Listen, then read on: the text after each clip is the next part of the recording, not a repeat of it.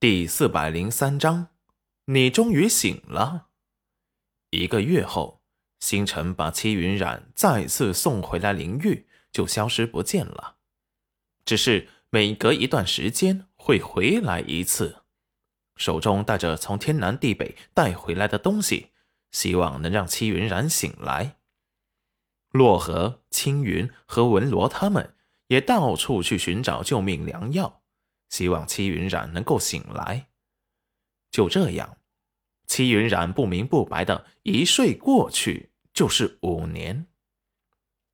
戚云染缓缓的睁开眼睛，看着白色的床帐，脑海里还有些迷糊。突然想到了什么，立即爬了起来。不知星辰起来了没有？就这样跑到星辰的屋子里去。却发现他的屋子里感觉很久没有住人了，又跑去找了文罗和洛河，准备问问星辰的状况。可是这两人的屋子里也没有人影，他们去哪儿了？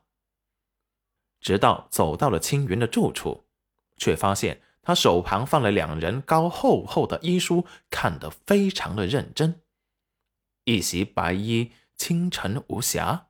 倒是很养眼。齐云染悄悄的走上前去。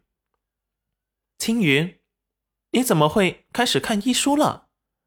是准备要学医吗？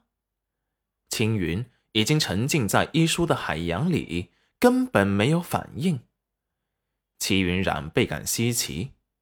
青云自己本身灵泉就有治愈的功能，还看什么医书呢？难道？是想提升自己。齐云染顿时觉得青云很有前途，不准备打扰他，说道：“那你好好看吧，我只是问一下星辰他们去哪了。”只见青云像是突然不敢置信一般，手中翻书的动作一僵。他刚才好像听到了主人的声音，不可能，肯定又是幻觉。戚云染莫名其妙的看着青云，忍不住出声的问道：“你怎么了？”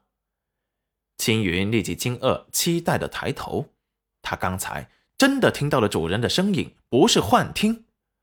果然，一抬头，戚云染那绝美的小脸就出现在青云的视线中。只见他激动惊喜的站了起来，完全不复往日的淡定。齐云染被他的动作表情给惊住了。青云，你怎么了？只见青云大步上前，一手把齐云染揽入怀中，语气激动：“主人，你终于醒了。”齐云染把青云推开，只见他眸色一阵黯然，看着齐云染，差点觉得自己对他做了什么十恶不赦的事一样。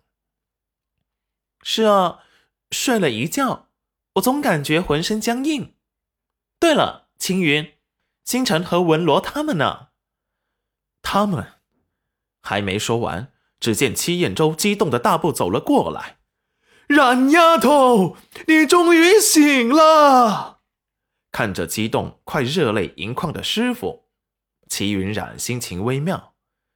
就是他失忆时，认为自己来到古代时。他师傅找到他，他也没有这么兴奋过。